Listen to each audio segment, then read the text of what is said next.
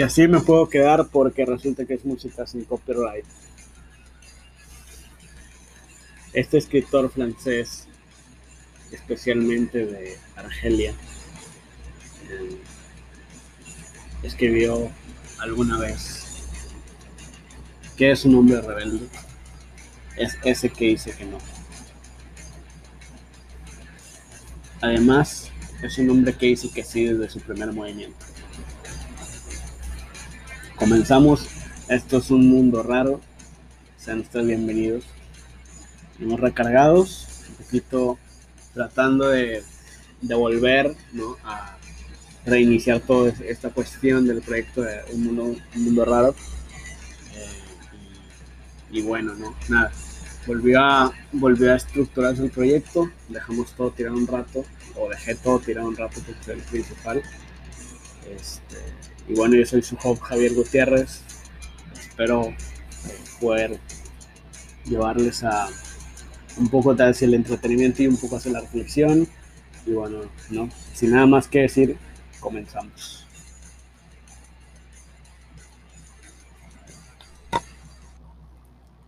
Empecé con esta frase de Camus, de Albert Camus, que, que es un fragmento del hombre rebelde, que es este fragmento donde se hace esta pregunta, ¿qué es un hombre rebelde? Es ese que dice que no, responde. Pero si se niega, no renuncia. Además, es un hombre que dice que sí desde su primer movimiento. Con esta primicia empieza una serie de reflexiones de un ensayo eh, donde se hacen muchas preguntas y al mismo tiempo trata de resolver todo el problema que hubo en la Segunda Guerra Mundial, y todas estas cuestiones de las revoluciones. ¿Qué son las revoluciones? Eh, ¿De dónde forman parte? Y, y, qué es la rebeldía? ¿no? Pero en, en, otros, en otro tipo de parámetros, Camus hace este tipo de reflexiones y trata de tirar un poco como todas estas cuestiones del este, el mito de Sísifo. Solamente algunas. Y bueno, vamos a comenzar. Estaba pensando ahora de qué tema podía tratar el podcast. Como solamente estoy yo ahora, por ahorita. Este, pues estaba pensando un poco, pues en un tema que no es nuevo, pero que al final de cuentas está bueno que, pues, que la reflexionemos un poco. Y este es el tema de la, de la pandemia, pero también quería articularlo con, con, el tema del amor, que es un tema más viejo que nada, ¿no? desde Platón y todo esto. También el tema de la muerte, ¿no? Creo que esto, estas, estas tres articular este tipo de conceptos, de palabras que ahora están de moda de nuevo, este, podemos sacar ahí algo. Y una de, las preguntas o los cuestionamientos que, que, estaba yo como reflexionando era de que de qué nos vino a traer la pandemia.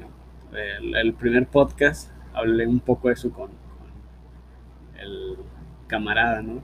Dani, Daniel.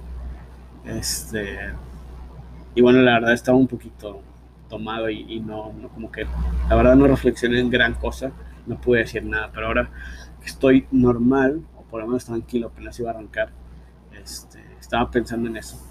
Y estaba pensando porque también, al mismo tiempo, porque en el amor, que tiene que ver el amor con, con esto, ¿no? Con la pandemia. Pues estaba porque estaba leyendo un artículo donde hablaba de que este año 2020-2021 han sido uno de los años donde más divorcios y separaciones hubo ¿no? en, las relaciones amorosas. Y después estaban otros factores que había sociólogos que estaban como que estudiando o algo así, que era acerca de que una de, las de las cuestiones que se había fragmentado más, pues era la, la cuestión, el factor económico, ¿no? A nivel mundial. Muchas empresas habían caído y otras pues habían nacido, ¿no? Y así también se fracturaron muchas relaciones de amor. Y estaba pensando entre eso otra cuestión más allá del amor que es qué papel juega la pandemia en este en estos años qué papel ha jugado la pandemia y ha aparecido como una especie de villano casi neutro, pero que logra eh, fungir un papel además de crear un poco de pánico colectivo este, que no es para nada, no es para menos, ¿no? Porque ahora sí ya vimos este, lo letal que puede llegar a ser. Pero además eh, de aislarnos, creo que nos hizo repreguntarnos muchas cosas que ya se habían hecho, que esas preguntas que ya se habían hecho mucho tiempo atrás y muchos pensadores habían reflexionado acerca de nuestra existencia y diversas cosas, de esas cuestiones. Y creo que este papel de las relaciones amorosas, que, que la, la, pandemia eh, vino como a supuestamente la, la, cuestión económica, pero realmente creo que fungió un papel de vitrina, ¿no? No sé si vitrina, más bien, perdón, las redes sociales fungieron como vitrina de todo lo que estaba sucediendo, ¿no? Además, eh, también este tema quería tocar, de las redes sociales, eh, como, y, el amor, ¿no? Como ahora están tan de la mano, ¿no? Esta forma de ver las, de las cuestiones del amor, eh, las redes sociales, la pandemia, vinieron como cada una a... como una cadena de tiempo, la pandemia, el reloj, la, las redes sociales, la vitrina donde se mostraba cómo los seres humanos este, mostramos nuestro egoísmo, ¿no? Y vaya hablando de esta, que no es algo nuevo, que el ser humano es uno de los seres más egoístas, sino es que el más egoísta, como decía Emmanuel Kant, el hombre es egoísta, decía. Y creo que aquí se muestra una parte de ello, ¿no? En la cuestión de las separaciones y los divorcios. Porque se hablan de fracturas que no necesariamente son económicas, sino cuestiones simplemente que ya estaban ahí y nada más faltaba un, este, un detonador, que fue la pandemia, para que pues lograra eh, mostrar esa parte o desenmascarar muchas situaciones que por ahí estaban guardadas en el inconsciente de las personas. Y una de ellas fue creo que las rupturas amorosas. ¿Qué sucede en la mente de una persona que se decide separar en medio de un momento tan difícil? Porque realmente este, Obviamente, sin pecar de inocencia, sabemos que del amor no se vive. Este, pero sí que creo que el amor tiene esta, aunque no siempre es así el amor, porque el amor se vive transformando y cambiando, pero tiene esta eh, premisa como de, no de que todo lo puede, pero sí de que cuando estás muy enamorado lo suficiente o estás seguro de lo que quieres, no importa lo que vaya a pasar en serio lo digo de verdad, no por defender esta postura eh, victimista de que una persona en el amor no tiene que este, construirlo, no tiene que cosecharlo, no tiene que ir por ahí, esas cuestiones. Pero creo que vino a desenmascarar esto. Encontraron, hay personas que encontraron un pretexto para decir adiós, ¿no? Por factor económico, por factor pandemia, como se llame, ¿no? Y también en el territorio de las amistades, a fungir mucho ese papel y a, ver quiénes eran las verdaderas personas que están ahí siempre o no. Y creo que es ahí es, esa cuestión, más que nada hablo del, del egoísmo que vino a que si algo que ya sabíamos a volvernos y además eh, este relojito ¿no? de las personas que, sobre todo están al borde de los 30 que a mí por lo menos me pasó al borde de los 30 años reflexionar esto que obviamente el ser humano es el único ser que está consciente de su propia mortalidad, ¿no? Este, de que tarde o temprano va a morir y de que tiene que asumir ese papel y de que tiene que no dormirse, y tiene que trabajar y tiene que planear y tiene que ejecutar, ¿no? Pero hay diversas circunstancias que a veces este, juegan en contra y con esto se recrudece más todo, ¿no?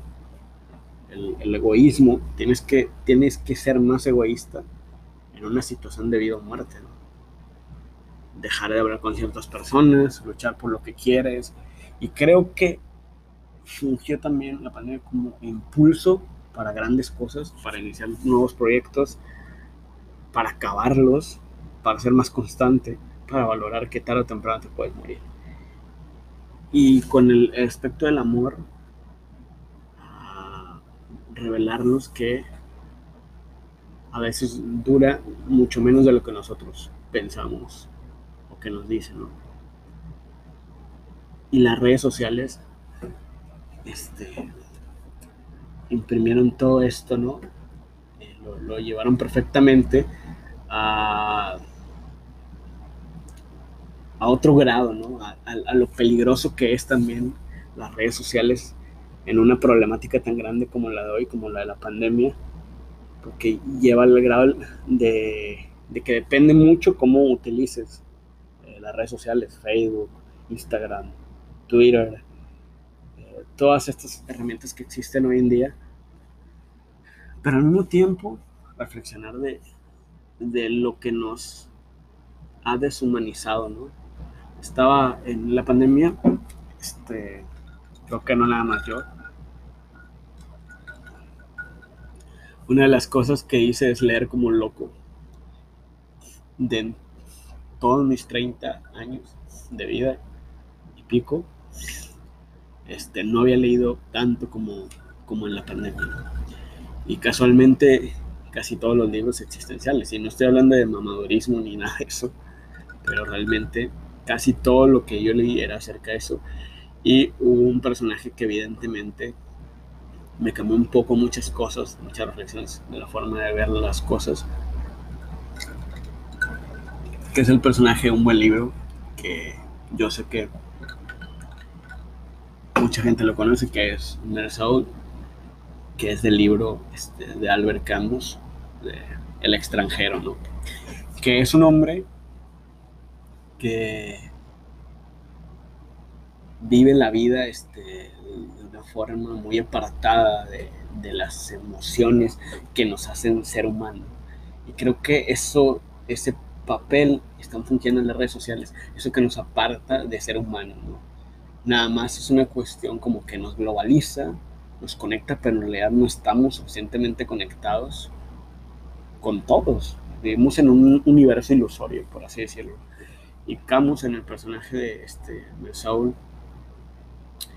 eh, veo, dos cosas. Primero, la nostalgia, pero no, no en el libro, sino en la realidad de, de la historia que pareciera tener ciertos tintes de nostalgia en las reflexiones del personaje, pero no es un ser eh, nostálgico per se.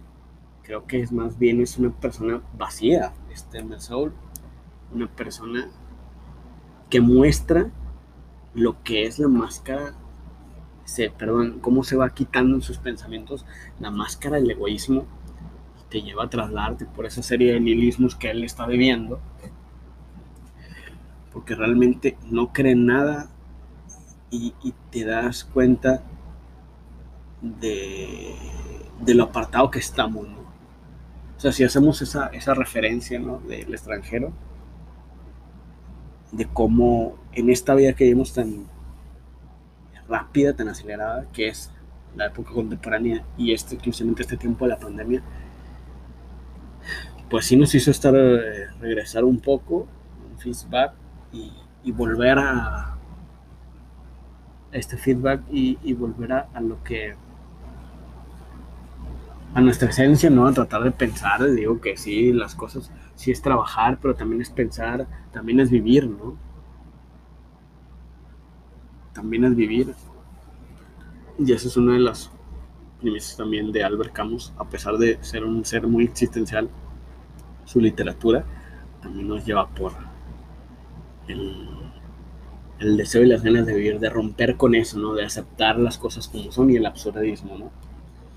Y el personaje de Mensaul es un personaje que conforme va la historia eh, rompe con ese con, con, lo abrumado que le estaba, ¿no? Y hoy en día estamos igual, ¿no? Estamos al tener tantas opciones a la mano eh, en, en, internet, en, en, las tecnologías que tenemos, en nuestros smartphones o en nuestras computadoras, vivimos así, o sea, ya no, ya no sabemos qué elegir. Y se imaginan lo que es, lo duro que es cagarla en un podcast y volver a grabar. Obviamente la primera parte quedó relativamente bien. Ustedes no, no saben por qué no va a salir. Pero bueno, aquí volvemos al feedback loop de lo que estábamos hablando, que es el amor, las redes sociales y la muerte. Y aquí me traslado un poco como a ya dejar un poco esa parte de, de las opciones, porque es algo obvio que sabemos que tenemos y que al mismo tiempo es una causa de, de frustración y de, y de este, y de no saber decidir, de no saber decidir al tener tantas opciones, no sabemos decidir y nos abrumamos y al mismo tiempo este, nos aburrimos y nunca nos conformamos con lo que tenemos y el deseo es algo que siempre permea en nosotros. Freud ya decía que somos seres deseantes y Hegel además le agregaba algo. Hegel en la fenomenología hablaba, decía que uno de los principales deseos del hombre era el de ser reconocidos. Y las redes sociales son totalmente una muestra de ello. Una muestra de, lo, de esta necesidad absurda de que la gente nos vea, ¿no? Hoy en día vemos constantemente cómo la gente tiene esta necesidad curiosa de que tiene que grabar todo lo que está haciendo. No digo que todas las personas, pero gran parte de las personas a veces graban cosas increíblemente absurdas que no, no existe la necesidad. Es como un circo mediático, porque incluso lo que, en lo que se tenía que, en lo que se tendría que poner seriedad, ya no existe esa seriedad por eso es que esto está en cauce de estos colectivos feministas y, y todas estas asociaciones o como se le quiera llamar, gremios o lo que sea, eh, que permean una ideología, los LGTB y todas esas cuestiones. No, yo no estoy en contra de eso, creo que tiene su, su razón de ser un poco, yo no soy de los que tampoco voy a atacar todo nada más por atacarlo o porque saco datos o porque me creo, porque me, me, meto en corrientes políticas que no entiendo bien. Pero creo que a su vez juegan un papel ahí en las redes sociales que es muy peligroso, que es el la confusión.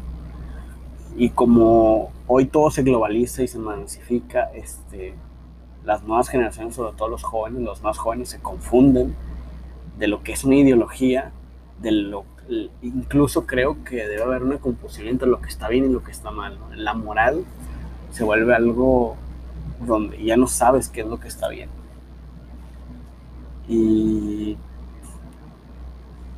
Y las redes sociales principalmente hacen esa, esa cuestión y, y por eso también a su vez hace mucho más difícil esta relación entre hombres y mujeres, creo yo, por lo menos esa perspectiva tengo desde lejos.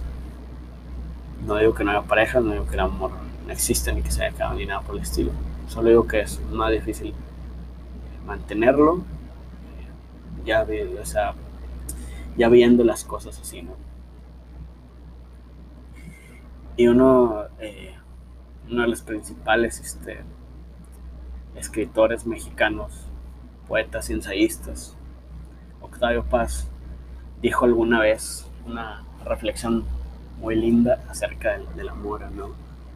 Eh, él decía que en la llama doble, por supuesto, uno de sus ensayos más reconocidos por el gran escritor, este, que una de, las respuestas que el hombre se había inventado para poder mirar a la, a la muerte frente eso era el amor. Es decir, eh, todo, todo nos lo inventamos, nos inventamos una, ideología acerca del amor, nos inventamos muchas cuestiones ahí, ¿no? Y, a, pesar de que no puedo precisar qué quiso decir Octavio Paz, creo que si toca algo, una especie de, de, de, esto que los griegos llaman el tánatos, la pulsión de vida y la pulsión de muerte que llevan los, los psicoanalistas, ¿no? el Eros y el Thanatos, eh, que está hiperconectada la muerte con la vida, con el amor, con el sexo. Y aquí, este,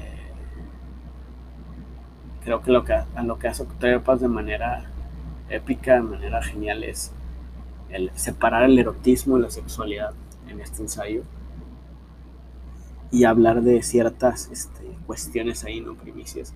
Hablar de que el amor no es una palabra para poderlo utilizar para todo, ¿no? Que no se mercantilice, que no se hable para todo de que esto es amor, esto es amor. solamente puede haber, se puede amar a otro ser humano, nada más, ni a la religión, ni al fútbol, ni a cualquier otra cuestión que no sea un ser humano. Incluso hacía la separación de la relación entre los hermanos, entre los padres y entre los hijos, que incluso ahí existía una diferencia de la palabra, que pronto se trasgredía y se, modificaba tanto que ya, ya no se sabía qué era el amor, pero que la palabra era amar, ya después, obviamente que el amor se transforma, ¿no? cambia a ser otra cosa, ¿no? Que, que es en un inicio. Este, y por eso a mí lo personal es una de las frases que más me, me gusta, la llama doble. Y también cómo lleva esto de, de la muerte, ¿no? Porque estamos hablando del existencialismo y de la pulsión de vida y la pulsión de muerte. Que la pulsión de muerte viene siendo cuando eh, te atrapa o te recorre esa cierta melancolía o esa cierta tristeza y que ya no tienes ganas de nada más. Y también tocando el fondo del existencialismo también, Albert Camus, pues, es, de los que se hace estas preguntas, ¿no? Tal vez, y quizás era una de las preguntas más importantes de la humanidad, era el si me mato o no, ¿no? Si me suicido o no y a su vez era un hombre que te hacía reflexionar y que había que optar por, por seguir, ¿no? Por vivir. Ese era el verdadero apto y aceptar la vida tal y como era, ¿no? Absurda, con sus, con sus imperfecciones, con sus injusticias, ¿no? Él te invitaba a explorar.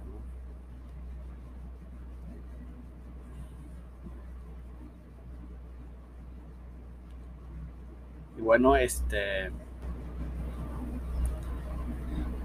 esto ha sido casi todo por hoy, amigos.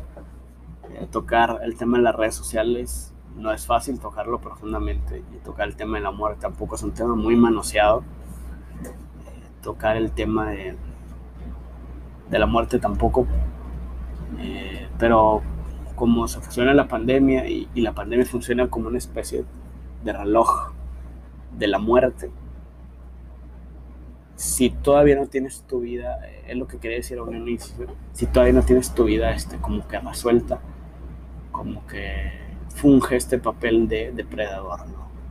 Depredador del tiempo. Es decir, ese tiempo que tenemos contemplado ya no existe.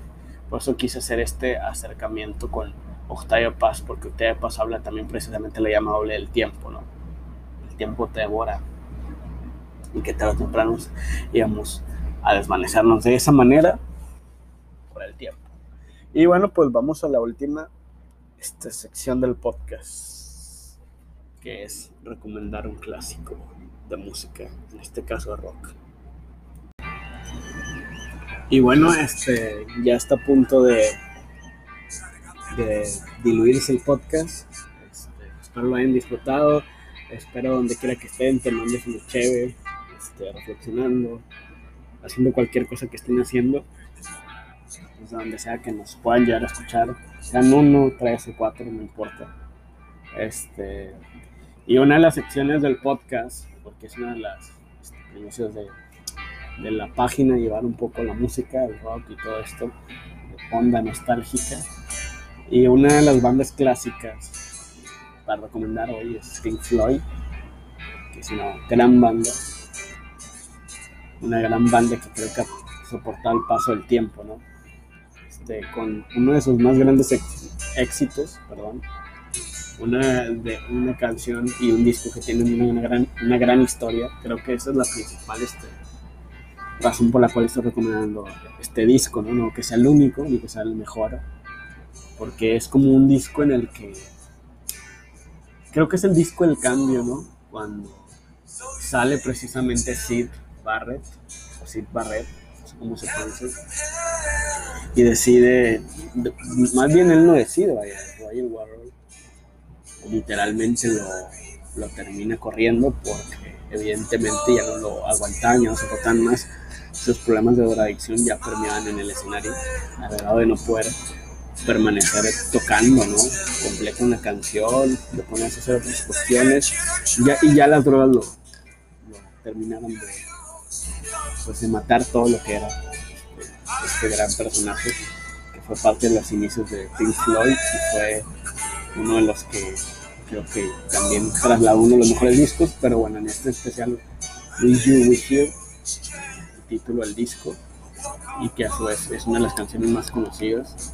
No solamente está esa, está Shine, On You Crazy Diamond, Welcome to the Machine, Hate Cigar, este, entre otras que están en disco.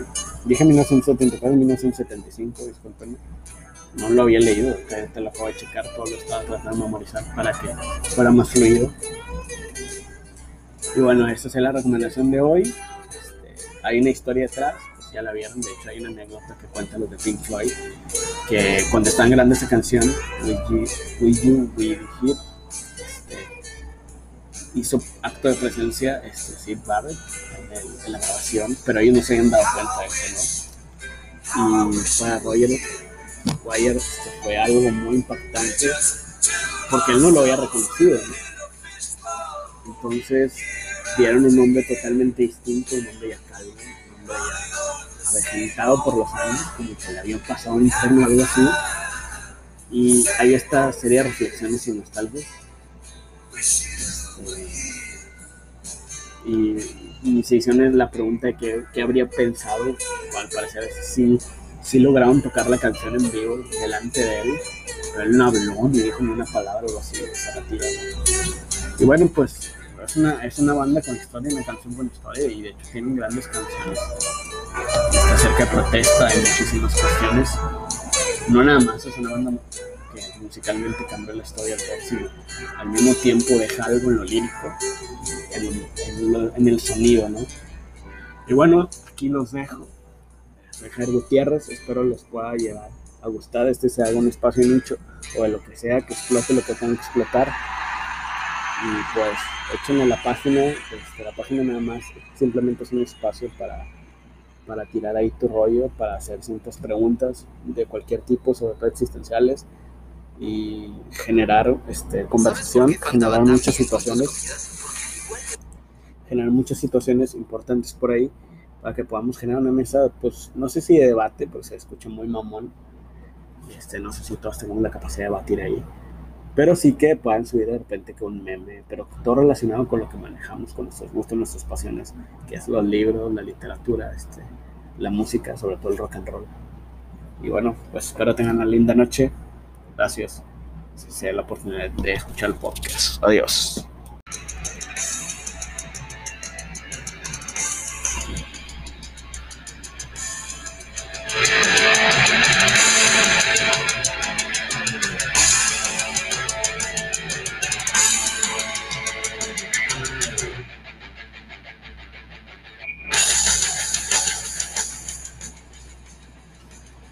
Y así me puedo quedar porque resulta que es música sin copyright. Este escritor francés, especialmente de Argelia, eh, escribió alguna vez que es un hombre rebelde. Es ese que dice que no. Además, es un hombre que dice que sí desde su primer movimiento. Comenzamos. Esto es un mundo raro. Sean ustedes bienvenidos. Hemos recargados, un poquito tratando de, de volver a reiniciar toda esta cuestión del proyecto de Un Mundo, un mundo Raro. Eh, y, bueno, no, nada. Volvió a, volvió a estructurarse el proyecto. Dejamos todo tirado un rato, o dejé todo tirado un rato porque es el principal. Este, y bueno, yo soy su host Javier Gutiérrez. Espero poder llevarles a un poco hacia el entretenimiento y un poco hacia la reflexión. Y bueno, no, sin nada más que decir, comenzamos.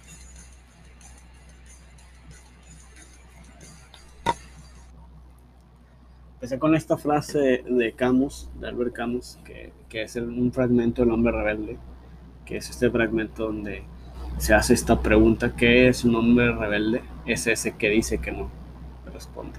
Pero si se niega, no renuncia. Además, es un hombre que dice que sí desde su primer movimiento. Con esta primicia empieza una serie de reflexiones de un ensayo eh, donde se hacen muchas preguntas y al mismo tiempo trata de resolver todo el problema que hubo en la Segunda Guerra Mundial y todas estas cuestiones de las revoluciones. ¿Qué son las revoluciones? Eh, ¿De dónde forman parte? Y, qué es la rebeldía? ¿no? Pero en, en, otros, en otro tipo de parámetros, Camus hace este tipo de reflexiones y trata de tirar un poco como todas estas cuestiones del este, el mito de Sísifo. Solamente algunas. Y bueno, vamos a comenzar. Estaba pensando ahora de qué tema podía tratar el podcast. Como solamente estoy yo ahora, por ahorita, este, pues estaba pensando un poco, pues en un tema que no es nuevo, pero que al final de cuentas está bueno que, pues, que lo reflexionemos un poco. Y este es el tema de la, de la pandemia, pero también quería articularlo con, con el tema del amor, que es un tema más viejo que nada, ¿no? desde Platón y todo esto. También el tema de la muerte, ¿no? Creo que esto, estas, estas tres articular este tipo de conceptos de palabras que ahora están de moda de nuevo, este, podemos sacar ahí algo. Y una de, de las preguntas o los cuestionamientos que, que, estaba yo como reflexionando era de que de qué nos vino a traer la pandemia. el, primer podcast hablé un poco de eso con, con el camarada, ¿no? Dani, Daniel. Este, y bueno, la verdad estaba un poquito tomado y, no, como que, la verdad no reflexioné en gran cosa, no pude decir nada, pero ahora estoy normal, o por lo menos tranquilo, apenas iba a arrancar, este, estaba pensando en eso. Y estaba pensando porque también, al mismo tiempo, porque en el amor, que tiene que ver el amor con, con esto, ¿no? Con la pandemia. Pues porque estaba leyendo un artículo donde hablaba de que este año 2020-2021 han sido uno de los años donde más divorcios y separaciones hubo ¿no? en, las relaciones amorosas. Y después estaban otros factores que había sociólogos que estaban como que estudiando o algo así, que era acerca de que una de, de las cuestiones que se había fragmentado más, pues era la, la cuestión, el factor económico, ¿no? A nivel mundial, ¿no? Muchas empresas habían caído y otras pues habían nacido, ¿no? Y así también se fracturan muchas relaciones de amor. Y estaba pensando entre eso otra cuestión más allá del amor que es qué papel juega la pandemia en este en estos años qué papel ha jugado la pandemia y ha aparecido como una especie de villano casi neutro, pero que logra eh, fungir un papel además de crear un poco de pánico colectivo, este, que no es para nada, no es para menos, ¿no? Porque ahora sí ya vimos este, lo letal que puede llegar a ser, pero además eh, de aislarnos, creo que nos hizo repreguntarnos muchas cosas que ya se habían hecho que esas preguntas que ya se habían hecho mucho tiempo atrás y muchos pensadores habían reflexionado acerca de nuestra existencia y diversas cosas, de esas cuestiones. Y creo que este papel de las relaciones amorosas, que, que la, la, pandemia eh, vino como a, supuestamente la, la, cuestión económica, pero realmente creo que fungió un papel de vitrina, ¿no?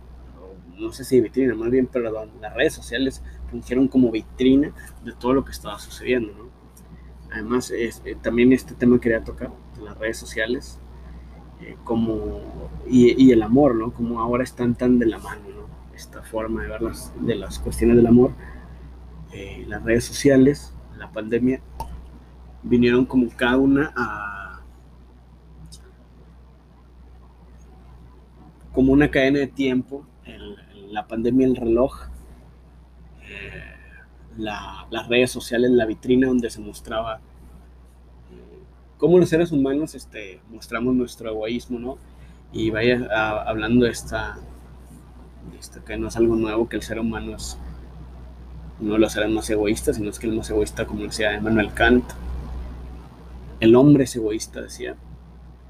Y creo que aquí se muestra una parte de ello, ¿no? En la cuestión de las separaciones y los divorcios. Porque se hablan de fracturas que no necesariamente son económicas, sino cuestiones simplemente que ya estaban ahí y nada más faltaba un, este, un detonador, que fue la pandemia, para que pues lograra eh, mostrar esa parte o desenmascarar muchas situaciones que por ahí estaban guardadas en el inconsciente de las personas. Y una de ellas fue creo que las rupturas amorosas. ¿Qué sucede en la mente de una persona que se decide separar en medio de un momento tan difícil? Porque realmente, este, obviamente sin pecar de inocencia, sabemos que del amor no se vive, ¿no? Este, pero sí que creo que el amor tiene esta, aunque no siempre es así el amor, porque el amor se vive transformando y cambiando, pero tiene esta eh, premisa como de, no de que todo lo puede, pero sí de que cuando estás muy enamorado lo suficiente o estás seguro de lo que quieres, no importa lo que vaya a pasar. En serio, lo digo de verdad. No por defender esta postura victimista de que una persona en el amor no tiene que este, construirlo, no tiene que cosecharlo, no tiene que ir por ahí, esas cuestiones. Pero creo que vino a desenmascarar esto. ¿no? Encontraron, hay personas que encontraron un pretexto para decir adiós, ¿no? Por factor económico, por factor pandemia, como se llame, ¿no? Y también en el territorio de las amistades, vino a fungir mucho ese papel y a, y a ver quiénes eran las verdaderas personas que están ahí siempre, ¿o no? Y creo que es ahí es, esa cuestión, más que nada hablo del egoísmo que vino a, que si algo que ya sabíamos, a volvernos. Y además, eh, este relojito ¿no? de las personas que, sobre todo están al borde de los 30, que a mí por lo menos me pasó al borde de los 30 años, reflexionar esto que obviamente el ser humano es el único ser que está consciente de su propia mortalidad, ¿no? Este, de que tarde o temprano va a morir y de que tiene que asumir ese papel y de que tiene que no dormirse, y tiene que trabajar y tiene que planear y tiene que ejecutar, ¿no? Pero hay diversas circunstancias que a veces este, juegan en contra y con esto se recrudece más todo, ¿no? El, egoísmo, tienes que, tienes que ser más egoísta en una situación de vida o muerte, ¿no? dejar de hablar con ciertas personas, luchar por lo que quieres. Y creo que fungió también la pandemia como impulso para grandes cosas, para iniciar nuevos proyectos, para acabarlos, para ser más constante, para valorar que tarde o temprano te puedes morir. Y con el aspecto del amor, revelarnos que a veces dura mucho menos de lo que nosotros pensamos que nos dicen, ¿no? Y las redes sociales este, imprimieron todo esto, ¿no? Eh, lo, llevaron perfectamente a, a otro grado, ¿no? A, lo peligroso que es también las redes sociales en una problemática tan grande como la de hoy, como la de la pandemia, porque lleva al grado de, que depende mucho cómo utilices las redes sociales, Facebook, Instagram, Twitter, eh, todas estas herramientas que existen hoy en día. Pero al mismo tiempo, reflexionar de lo que nos ha deshumanizado, ¿no?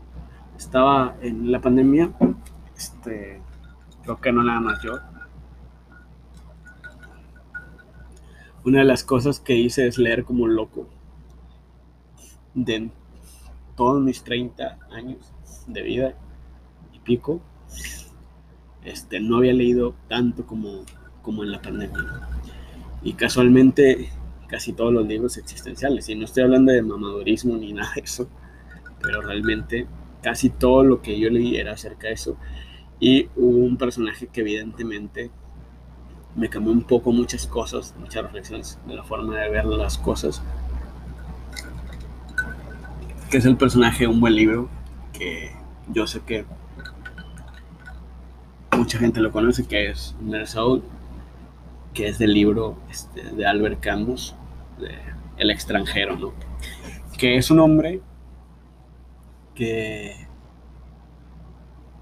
vive la vida este, de una forma muy apartada de, de, las emociones que nos hacen ser humanos. Y creo que eso, ese papel están funcionando en las redes sociales, eso que nos aparta de ser humanos. ¿no? Nada más es una cuestión como que nos globaliza, nos conecta, pero en realidad no estamos suficientemente conectados con todos. Vivimos en un universo ilusorio, por así decirlo. Y Camus en el personaje de, este, de Saul eh, veo, veo, dos cosas. Primero la nostalgia, pero no, no en el libro, sino en la realidad de, de la historia que pareciera tener ciertos tintes de nostalgia en las reflexiones del personaje, pero no es un ser eh, nostálgico per se.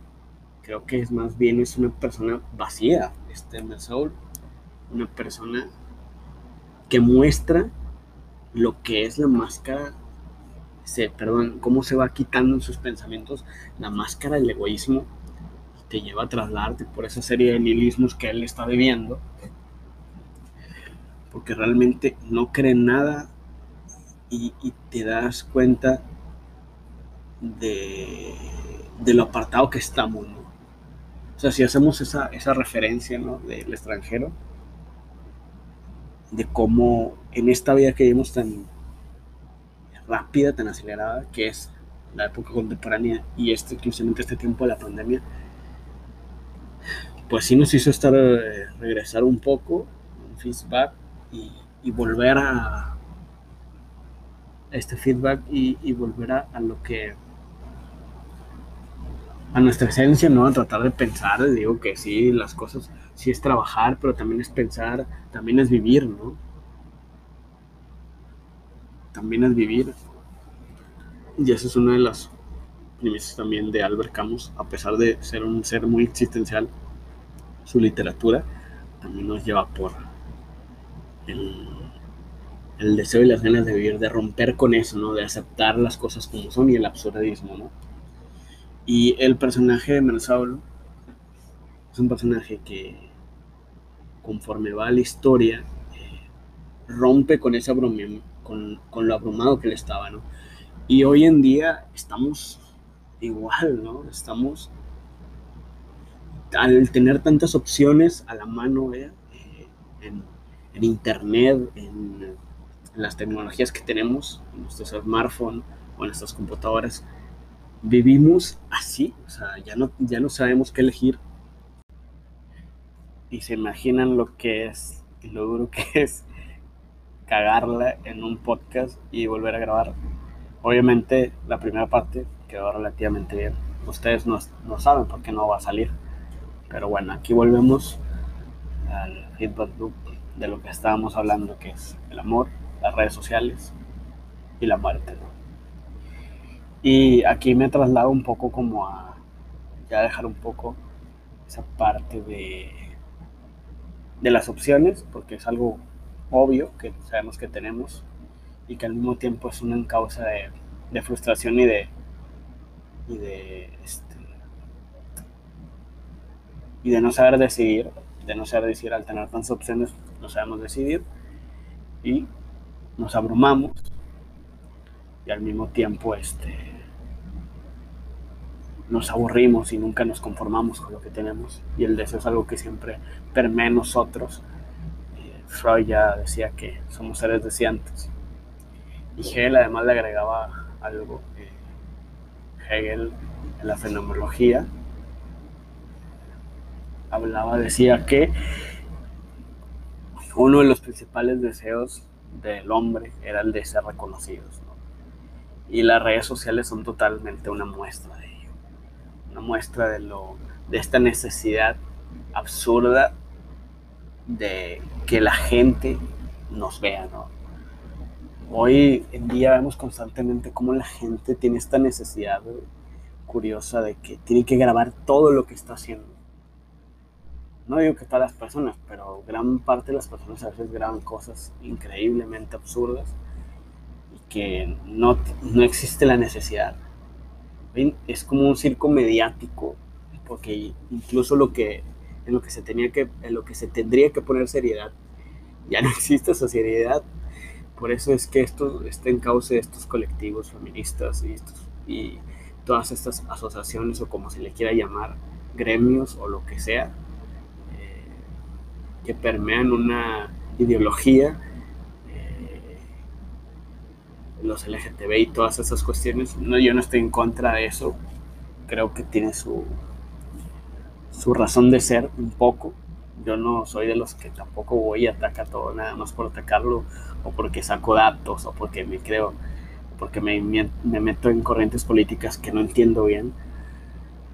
Pero creo que a su vez juegan un papel ahí en las redes sociales que es muy peligroso, que es el la confusión. Y como hoy todo se globaliza y se masifica, este, las nuevas generaciones, sobre todo los jóvenes, los más jóvenes se confunden de lo que es una ideología, de lo incluso creo que debe haber una confusión entre lo que está bien y lo que está mal. La moral se vuelve algo donde ya no sabes qué es lo que está bien. Y, y las redes sociales principalmente hacen esa, esa cuestión y, y por eso también a su vez hace mucho más difícil esta relación entre hombres y mujeres, creo yo, por lo menos esa perspectiva tengo desde lejos. No digo que no haya pareja, no digo que el amor no exista ni que se haya acabado ni nada por el estilo. Solo digo que es más difícil mantenerlo, ya, o sea, ya viendo las cosas así, ¿no? Y uno, eh, uno de los principales este, escritores mexicanos, poetas y ensayistas, Octavio Paz dijo alguna vez una reflexión muy linda acerca del, amor, ¿no? Eh, él decía que en la llama doble, por supuesto, uno de sus ensayos más reconocidos por el gran escritor, este, que una de, las respuestas que el hombre se había inventado para poder mirar a la, muerte frente eso era el amor. Es decir, eh, todo, todo nos lo inventamos, nos inventamos una ideología acerca del amor, nos inventamos muchas cuestiones ahí, ¿no? Y, y a, pesar de que no puedo precisar qué quiso decir Octavio Paz, creo que si toca algo, una especie de, de, esto que los griegos llaman el tánatos, la pulsión de vida y la pulsión de muerte que llevan los, los psicoanalistas, ¿no? el Eros y el Thanatos, eh, que está hiperconectada la muerte con la vida, con el amor, con el sexo. Y aquí, este, creo que lo que, lo que hace Octavio Paz de manera épica, de manera genial, es separar el erotismo y la sexualidad en este ensayo y hablar de ciertas este, cuestiones ahí, ¿no? Primicias. Hablar de que el amor no es una palabra para poderlo utilizar para todo, ¿no? Que no se mercantilice, que no se hable para todo de que esto es amor, esto es amor. solamente puede haber, se puede amar a otro ser humano, nada más, ni a la religión, ni al fútbol, ni a cualquier otra cuestión que no sea un ser humano incluso hacía la separación de la relación entre los hermanos, entre los padres y entre los hijos, ¿no? que incluso ahí existía una diferencia de la palabra, que pronto se trasgredía y se, se, modificaba tanto que ya, ya no se sabía qué era el amor. Pero que la palabra era amar. Ya después, obviamente que el amor se transforma, ¿no? Cambia a ser otra cosa, ¿no? Que, que es en un inicio. Y por eso a mí en lo personal es una de las frases que más me, me gusta, la llama doble. Y también cómo lleva esto de, de la muerte, ¿no? Estamos hablando del existencialismo y de la pulsión de vida y la pulsión de muerte. Que la pulsión de muerte viene siendo cuando eh, te atrapa o te recorre esa cierta melancolía o esa cierta tristeza y que ya no tienes ganas de nada más. Y también tocando el fondo del existencialismo, también Albert Camus, pues es, de los que se hace estas preguntas, ¿no? De que, tal vez, y quizás era una de las preguntas más importantes de la humanidad, era el si me mato o no, ¿no? Si me suicido o no. Y a su vez era un hombre que te hacía reflexionar y que había que optar por, por seguir, ¿no? Por vivir. Ese era el verdadero apto y aceptar la vida tal y como era, ¿no? Absurda, con sus con sus imperfecciones, con sus injusticias, ¿no?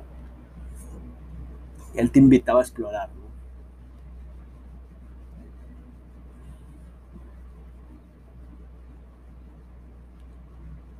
Y bueno, este... Esto ha sido casi todo por hoy, amigos. Eh, tocar el tema de las redes sociales no es fácil tocarlo profundamente y tocar el tema de la muerte tampoco es un tema muy manoseado tocar el tema de, de la muerte tampoco. Eh, pero como se funciona la pandemia y, la pandemia funciona como una especie de reloj de la muerte, si todavía no tienes tu vida, es lo que quería decir a un inicio, si todavía no tienes tu vida este, como que resuelta, como que funge este papel de depredador, ¿no? Depredador del tiempo. Es decir, ese tiempo que tenemos contemplado ya no existe. Por eso quise hacer este acercamiento con Octavio Paz, porque Octavio Paz habla también precisamente la llama doble del tiempo, ¿no? El tiempo te devora y que tarde o temprano íbamos a desvanecernos de esa manera por el tiempo. Y bueno, pues vamos a la última esta sección del podcast, que es recomendar un clásico de música, en este caso rock.